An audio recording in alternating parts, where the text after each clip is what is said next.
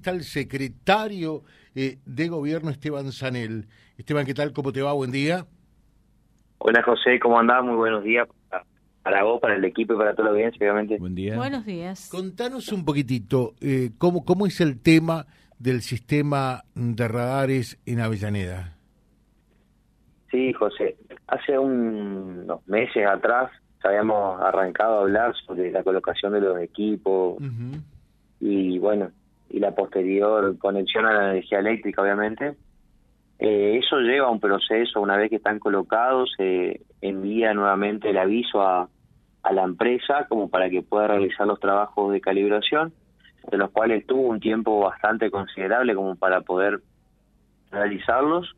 Y la semana anterior se vieron se ve personal trabajando en ambos en ambos puntos de radialización, que uno es por el ingreso norte de la, de la ciudad de Danea frente al aeroclub y el otro es por el ingreso sur a la ciudad frente a al vivero bueno al vivero que está ahí o a Náutica Reconquista como para poder ubicarnos eh, se realizaron trabajos de calibración de lo cual ese ese documento ese requisito se tiene que enviar a la agencia de la cual la agencia eleva un informe y luego se colocan en funcionamiento los, los radares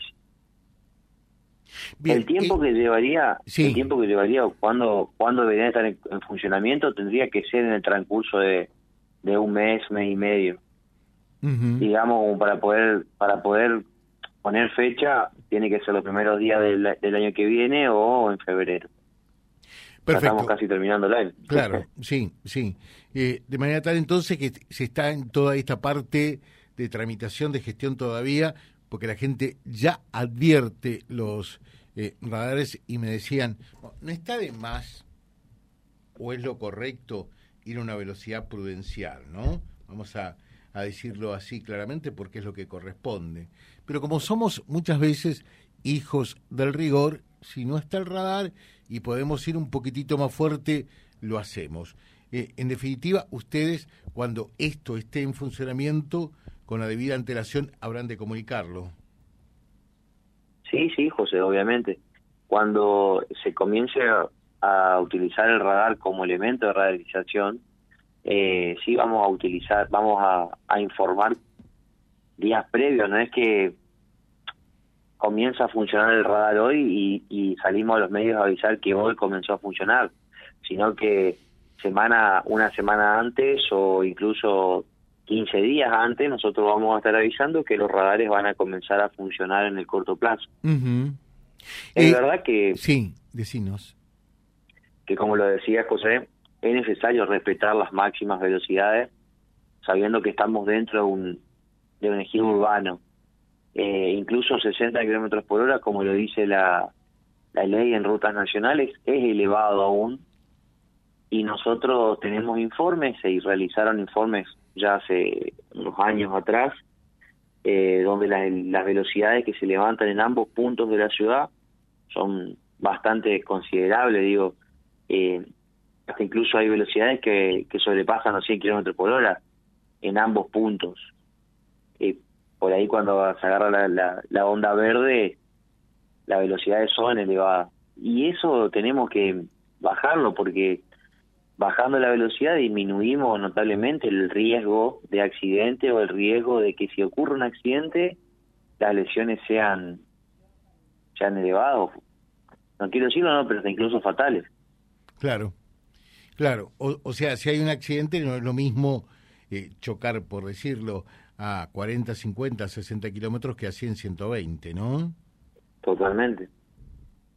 Eh, te pregunto eh, Esteban eh, más allá, ah, acá hay una consulta. El radar que está en camino al Timbó, allí pasando la gendarmería, ese no está en funcionamiento tampoco, ¿no? Y ese no depende, no depende de nosotros, digo, del municipio directamente de Avellaneda, porque no está dentro del elegido como tal urbano, eh, pero creería que sí que está en funcionamiento. Lo voy a, lo voy a a revisar, José, con, con el jugador de falta y te, te voy a estar avisando. Eh, la otra, ¿cómo, cómo, ves la problemática del, tránsito? Indudablemente eh, que, que, es un tema de rigurosa actualidad en, eh, en, todo el país, ¿no? eh, yo diría mucho por la falta de infraestructura, pero, pero ¿qué estás viendo en Avellaneda concretamente? Y el tránsito en Avellaneda creció notablemente en los últimos años. Nosotros hoy en la actualidad como gobierno avanzamos con un estudio de, cómo está el tránsito en Avellaneda con la facultad, la Universidad Tecnológica Nacional, Facultad Regional Santa Fe, que tiene un laboratorio que estudia el estado del tránsito como tal, así como globalmente y hasta incluso en arterias puntuales. Detectamos varios puntos, pero hasta el momento no tuvimos el informe final como para poder sentarnos a evaluar qué cuáles son las alternativas y cuáles son las siguientes medidas a, a tomar en un futuro.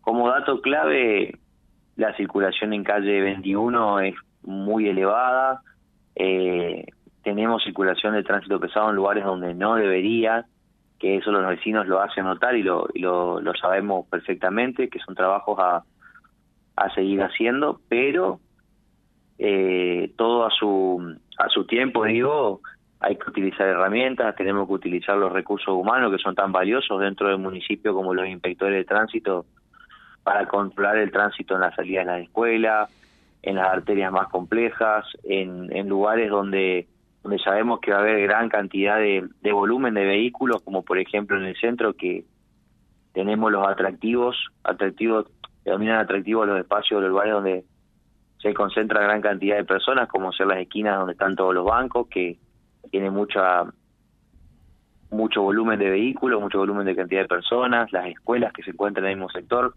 son espacios que tenemos que tener un control, hasta incluso utilizar, José, la, la, las herramientas como son cámaras de vigilancia, como para poder detectar espacios y lugares. Ir complementando tanto las herramientas de que tenemos como recursos humanos, las herramientas que tenemos para poder aplicar en el tránsito, mediante normas de tránsito, y las herramientas tecnológicas que tenemos hoy en día, como son las cámaras de vigilancia, como para poder trabajar en conjunto todas las, las herramientas y poder llegar a un fin que ofrecerle al vecino mejor o mayor tranquilidad en el tránsito. Eh, lo, importante de todo esto, creo, es eh, urge tener una tercera vía de, de interconexión entre Reconquista y Avellaneda. Eh, mm, realmente Boulevard Hipólito Yrigoyen y la Avenida Oro Blanco están colapsadas en horarios pico. Eso está claro y también ayuda a lo que tiene que ver con la seguridad vial. Eso se lo digo a Aviano, que es el jefe de seguridad vial a nivel provincial, permanentemente al secretario, ¿no? Eh, hay que eh, brindar las condiciones necesarias para que esto sea así. Totalmente, José. Incluso son trabajos previos que ya se realizaron antes que yo ingrese. Incluso eh, sé que Gonzalo, cuando Gonzalo Bredo, cuando estaba el secretario de gobierno, fue él, fue el equipo de, de él el que, que inició estos trámites para para tener todos los, los recursos previos a, a la documentación que se necesita para una tercera vía, uh -huh. evaluar los puntos, encontrar todas las alternativas como para poder realizar ese proyecto ejecutivo o, o avanzar con, con el pedido de financiación para realizar una obra que tiene un costo altísimo que como municipio solo Avellaneda no podría realizarlo y el municipio solo Reconquista creo que tampoco. Te dejo un saludo, Esteban, como siempre un gusto, que tengas un buen día. Gracias, José, por el espacio y un saludo grande para, para todos. Gracias. Es el secretario de gobierno en la municipalidad de Reconquista, o sea, todavía eh, están ya, pero, ¿qué dije de Reconquista? Avellaneda, están sin funcionar los semáforos que podemos apreciar cuando pasamos el puente sobre el arroyo del Rey y también allí en el acceso norte de Avellaneda www.vialibre.ar, nuestra página en la web, en Face, Instagram y YouTube. Vía Libre Reconquista.